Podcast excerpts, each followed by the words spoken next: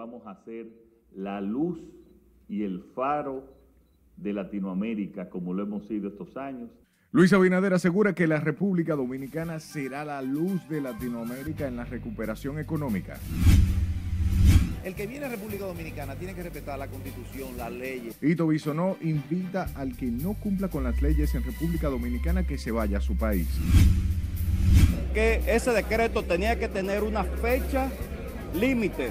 Comerciantes piden poner fecha límite a restricciones de venta de bebidas alcohólicas en Santo Domingo. Este es un proceso que ha tenido incidencias como son de conocimiento de todos ustedes. La Oficina Nacional de Estadísticas pasa balance a los primeros cuatro días del Censo Nacional. Y DNCD incauta 10 paquetes de cocaína en Puerto Don Diego de Santo Domingo.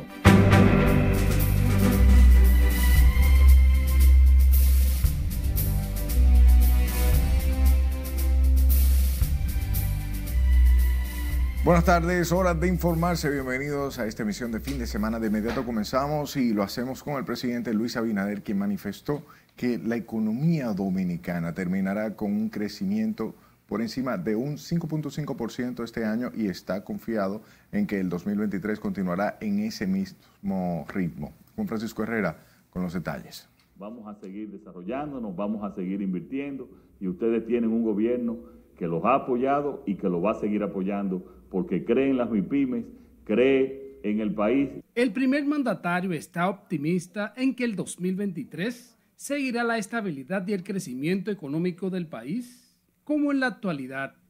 El presidente Luis Abinader dijo que pese a la situación internacional, la República Dominicana goza de sectores productivos estables. Yo estoy muy optimista con la economía dominicana. Por lo tanto, el próximo año también me encuentro optimista y estoy seguro de que vamos a ser la luz y el faro de Latinoamérica, como lo hemos sido estos años, en tanto la recuperación de la pandemia, la, la recuperación económica y en muchos otros sectores. Destacó el potencial del comercio para la creación de empleos. Ese tejido, esa alianza que desde que llegamos al gobierno, que muchos la critican, pero yo estoy hoy más convencido que nunca, esa alianza entre los sectores productivos y el gobierno lo que realmente ha ayudado a esta economía y lo va a seguir ayudando. Si ustedes estudian la historia del desarrollo económico, ese desarrollo económico se da en las sociedades donde hay una unidad de criterio entre los sectores productivos y el gobierno y eso es lo que yo he querido lograr y lo hemos logrado durante estos más de dos años de gobierno. José Díaz, presidente electo de la Federación Nacional de Comerciantes y Empresarios, también informó de los aportes que genera el sector para la economía. En el 2022, al mes de agosto pasado, teníamos 2.301.066 empleos formales, es decir,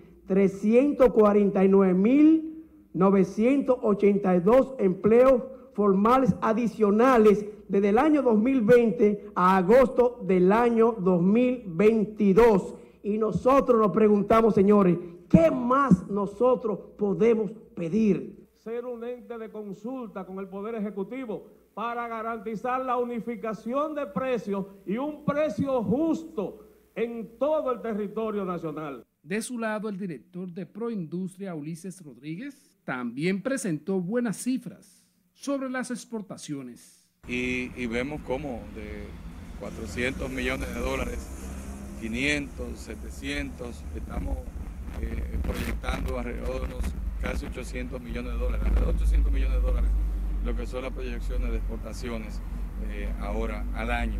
El presidente Luis Abinader y los comerciantes trataron el tema de la economía tras el mandatario encabezar la juramentación de la nueva directiva de FENACER, que la encabeza por segundo periodo consecutivo José Díaz. Juan Francisco Herrera, RNN. De su lado, el director del Instituto Nacional de Estabilización de Precios, Iván Hernández, garantizó que habrá abastecimiento de productos para las festividades navideñas. Hernández explicaba que tendrán operativos con combos de productos de la canasta familiar en oferta en Inespre, por lo que la población puede estar tranquila. Sí, sí, va a haber total abastecimiento en la República Dominicana por, como dije, no solo por el sector público, sino tenemos un sector privado, como estamos en, esta, eh, en este acto, que también ha apostado y tiene confianza en el gobierno y por eso también ha crecido y eso se traduce en más oferta para la población y en mejores productos.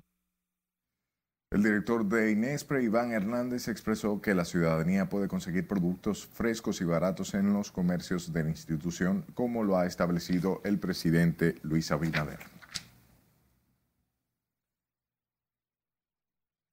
Las autoridades de la Oficina Nacional de Estadísticas pasaron balance este domingo al proceso del Censo Nacional de Población y Vivienda que se realiza en el país desde este jueves. Catherine Guillén con estos detalles con ese proceso de todos los pasos que hay que ejecutar. Pese a algunos inconvenientes presentados al inicio de este Censo Nacional de Población, ya en 26 provincias del país, el 93% de los equipos están trabajando de manera efectiva. Que no es una conectividad simplemente de, de, Internet, sino una conectividad a nuestros servidores que requieren unos procesos rigurosos porque los sistemas tienen configuraciones para la consistencia de datos y para garantizar que los datos lleguen de la, de la la vía correcta y con la consistencia esperada.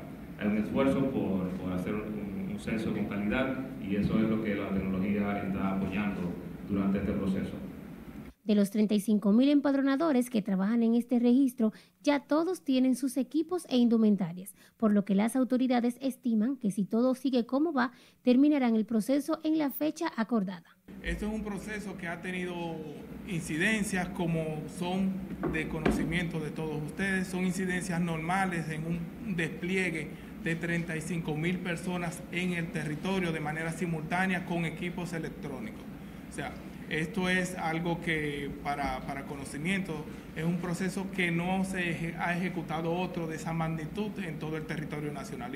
El encargado del Departamento de Censos de la ONE confirmó que un grupo de empadronadores fueron asaltados en el sector El Tamarindo, pero aclaró que no fueron despojados de la indumentaria gubernamental ni de sus tablets. De que nosotros tenemos que agradecer a toda la estructura operativa por el esfuerzo que ha hecho en estos días de normalizar la situación y de comenzar con el empadronamiento como, como se ha tenido planeado. El Censo Nacional tiene previsto culminar el próximo 23 de noviembre, aunque habrá lugares donde se extenderá por dos días más si así lo necesitaran. Catherine Guillén, RNN. La posible implementación de una intervención policial por parte del Ministerio de Interior y Policía en el barrio Villa Consuelo y en la zona colonial desde ya ha generado rechazo entre los residentes y comerciantes de ese lugar. Ana Luisa Peguero con la historia nada más no en la zona colonial, en el país entero, la delincuencia. Los residentes de la zona colonial están en contra de que la ciudad turística sea intervenida por agentes uniformados en busca de garantizar la paz, tal como se ha rumorado desde el Ministerio de Interior y Policía. Dígame qué, qué ha pasado tan grande aquí en la zona que hay que intervenir tan... ¿Me entiende? Hay que mentalizar la zona. No, vamos el país entero, que la violencia está en el país entero, eh.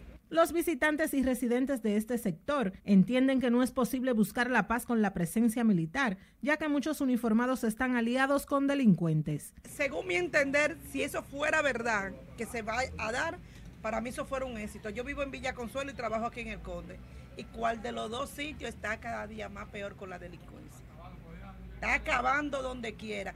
Los residentes de la zona colonial entienden que la seguridad debe ser implementada en todo el país y no solo en una zona específica, destacando no sentirse complacidos con las decisiones tomadas por el ministro de Interior y Policía. Yo pienso que él tiene que desarrollar un programa lo suficientemente activo hacia lo que debe ser una auténtica definición de la seguridad ciudadana y no necesariamente justificar su incapacidad conforme a El Conde, que es una área turística. Con este nuevo proyecto, las autoridades buscarían garantizar la paz en Villa Consuelo y resguardar la seguridad de los visitantes de la zona.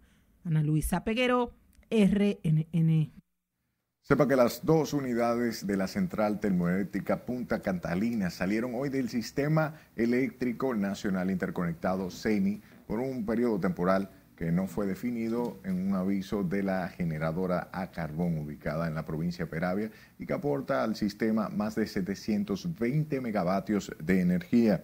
La termoeléctrica informó que se presentó un incidente que afectó a las dos unidades Punta Catalina y Punta Catalina 2, por lo que las dos unidades estarán fuera del sistema temporalmente. Asimismo, informa que un equipo técnico especializado asistido por un experto italiano que participó en la construcción de la central de generación tratan de hacer retornar las plantas al sistema en el menor plazo posible. Por otro lado, el sector comerciante de la República Dominicana aseguró hoy que la medida de Interior y Policía de restringir los horarios para los negocios de expendio de bebidas alcohólicas en la provincia de Santo Domingo debe tener una fecha límite para evitar que esos comercios vayan a la quiebra. Con este tema, Juan Francisco Herrera. Que ese decreto tenía que tener una fecha límite. El presidente de la Federación Dominicana de Comerciantes, Iván García, se expresó de acuerdo con toda la medida que reduzca los niveles de delincuencia, pero advierte del impacto que tendría la disposición para los comerciantes de la provincia Santo Domingo. García espera que se regulen los horarios de los negocios también en el Distrito Nacional para seguir el dinamismo económico.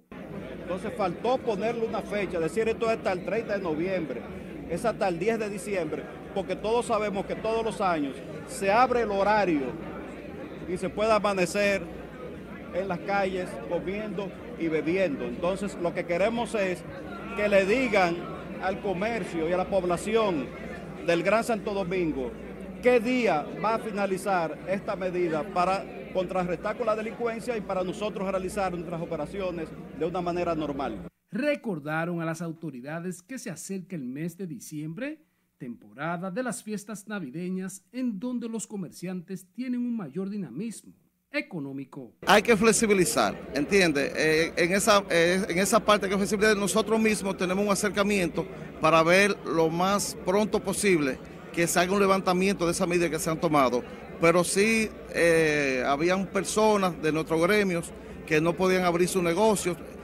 eh, buscando estabilizar esa parte. Se recuerda que la medida del Ministerio de Interior y Policía que limita hasta las 12 de la noche la venta de bebidas alcohólicas en Santo Domingo se puso en funcionamiento según el Ministerio, que determinó debido al alto índice de los actos delictivos lo que ha encontrado rechazo de los dueños de bares, restaurantes y discotecas de esa demarcación. Juan Francisco Herrera, RNN. Nos vamos a comerciales, pero al volver, cientos de haitianos fueron apresados por el ejército hoy en Dajabón. Y un dominicano solicitado en extradición fue apresado en Colombia por tráfico de heroína y lavado de activos.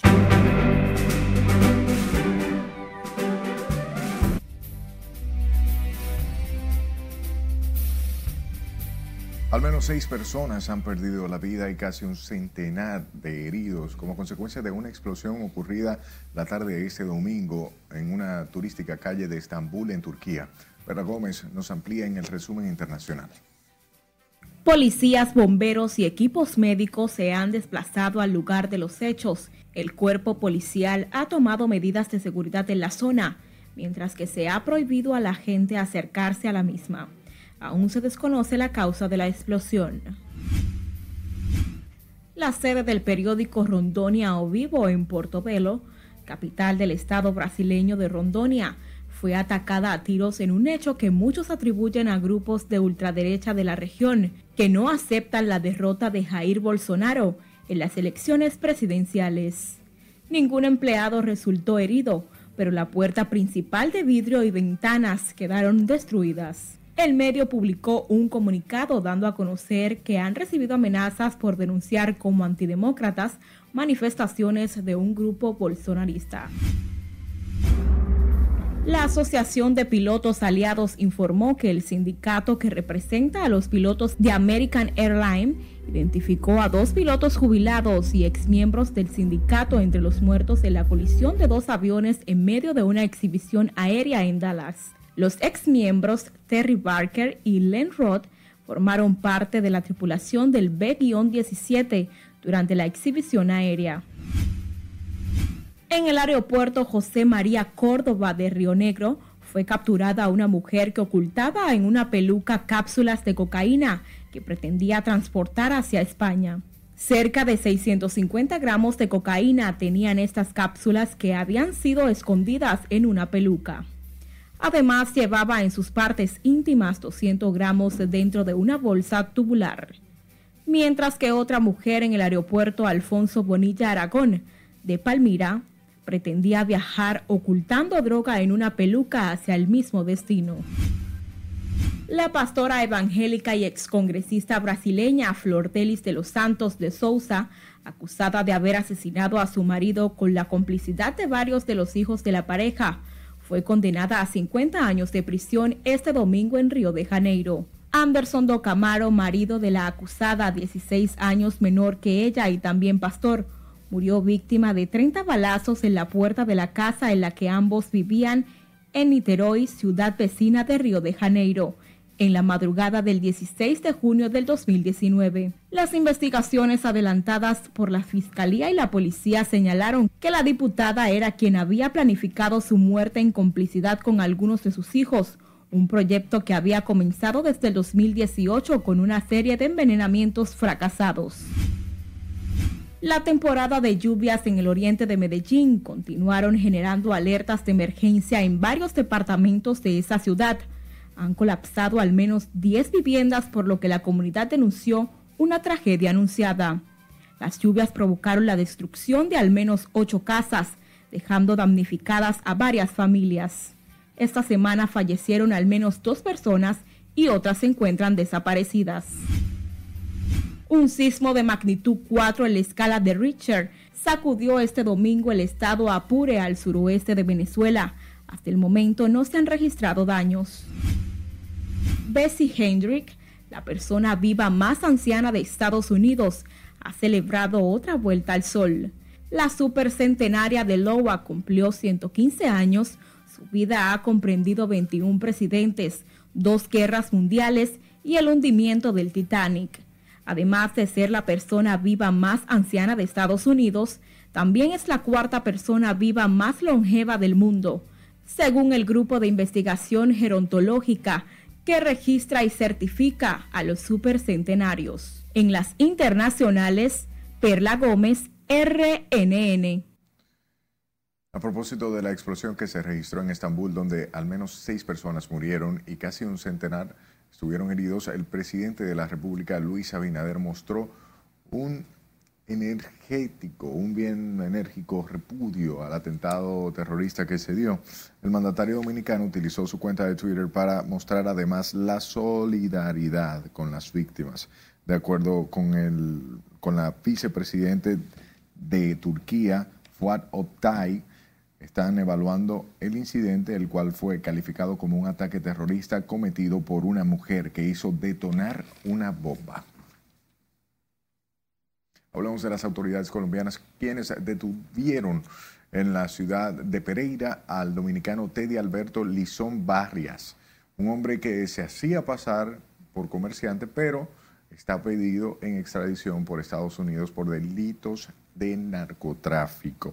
La fiscalía indica que el dominicano es considerado por las agencias estadounidenses como uno de los principales articuladores de una red transnacional dedicada al tráfico de heroína y al lavado de activos. Teddy Alberto estaba radicado en Colombia desde hace siete años y vivía en el país con la fachada de comerciante para así moverse entre Guatemala y Colombia, tratando de pasar por desapercibido.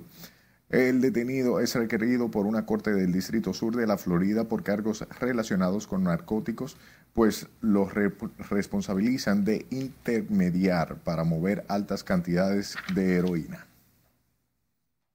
Y la Dirección Nacional de Control de Drogas incautó 10 paquetes de cocaína en Puerto Don Diego, muelle de Santo Domingo, en medio de un operativo de inspección desarrollado en la referida terminal.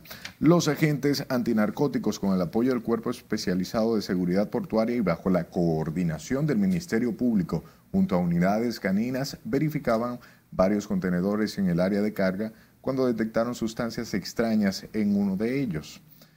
En presencia de un fiscal adjunto que abrió el contenedor que sería embarcado a Puerto Rico cargado de artículos de higiene para el hogar, en cuyo interior se ocuparon cuatro cajas de cartón conteniendo los 10 paquetes de la sustancia.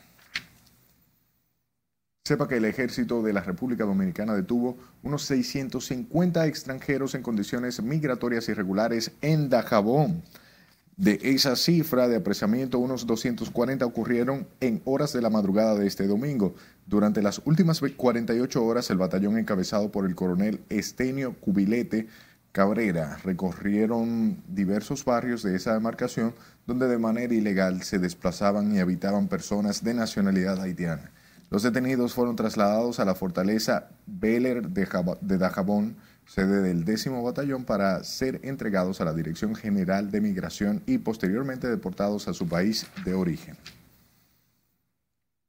Y el ministro de Industria, Comercio y Pymes, Victorito Bisonó, exhortó a los haitianos indocumentados que se encuentren en República Dominicana de manera ilegal que se retornen a su país o a otro donde sean acogidos. Y no dijo que el gobierno lo que hace es tomar medidas para proteger su soberanía, aclarando que él, eh, el que esté violando esta ley, tendrá las consecuencias debidas. El que viene a República Dominicana tiene que respetar la constitución, las leyes, los estatutos de donde se haya un conglomerado, nuestra religión, nuestra cultura, nuestra dinámica. Y si no, que no venga, que se quede en su país. Y si no, ayudemos a que se vaya para otro país que lo quieran, porque parece que hay otro país que lo que están es reclamando que se lo manden a ellos. Pues vamos a facilitarle. Primero que no vengan los que no pueden estar aquí cumpliendo con la constitución y las leyes. Y después los que no quieran estar aquí o no puedan estar aquí respetando la ley y la constitución, que se vayan o para su país o para otro país que lo esté reclamando. En otro orden, el ministro Ito Bisonó informó que varios productos han registrado importantes rebajas, principalmente los aceites y las carnes.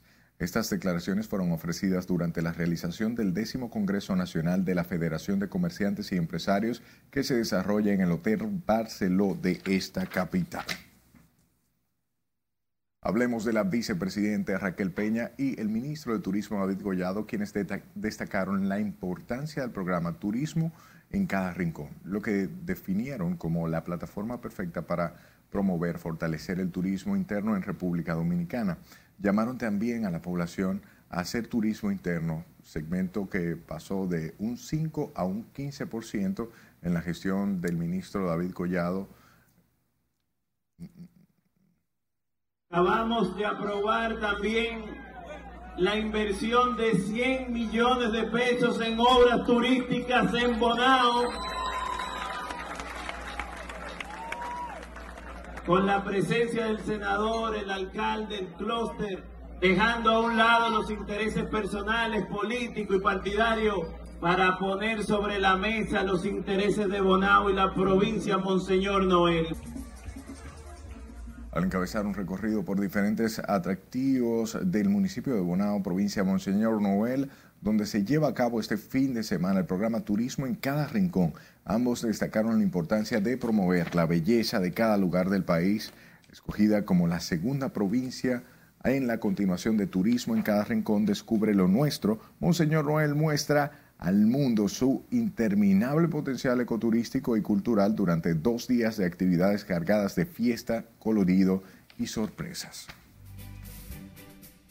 Manténgase informado en nuestra página web rnn.com.do, al igual que la red de su preferencia. Solo busque nuestro usuario, arroba noticias rnn, sus denuncias a este número de WhatsApp, 849-268-5705 y escúchenos en podcast. Estamos en Spotify, Apple Podcasts y Google Podcasts como Noticias RNN.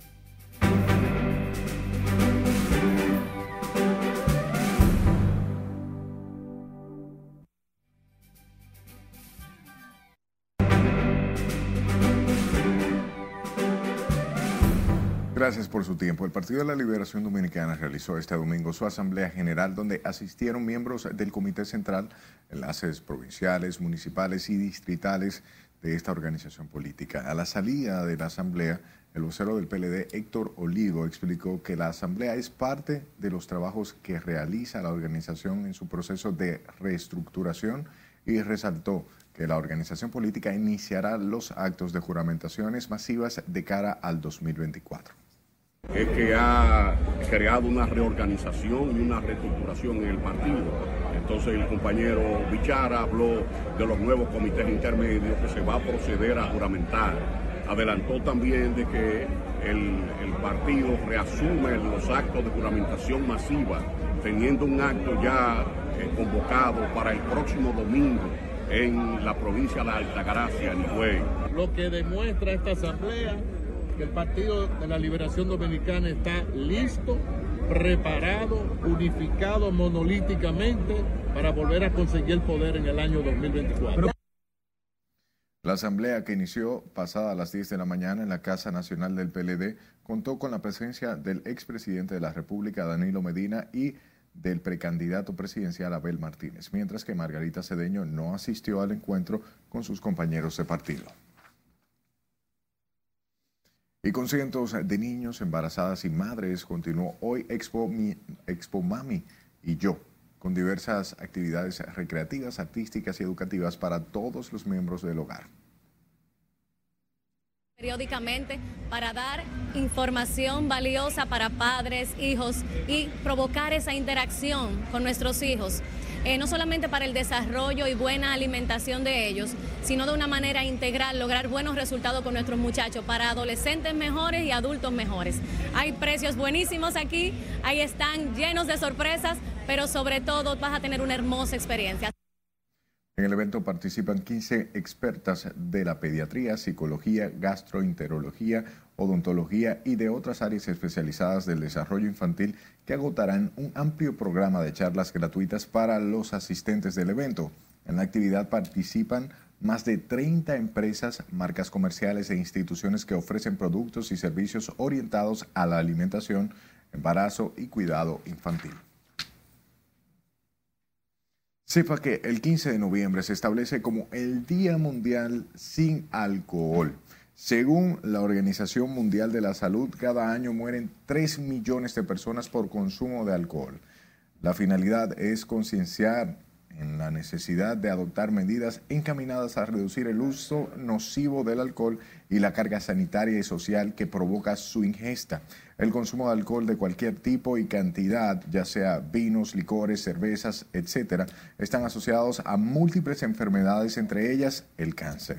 Es importante recordar que el alcohol es una droga psicodepresora socialmente aceptada pero no deja de tener efectos negativos a nivel fisiológico y socialmente, tanto para el paciente como para todo el entorno. Gracias por darnos de su atención. Pase buenas tardes.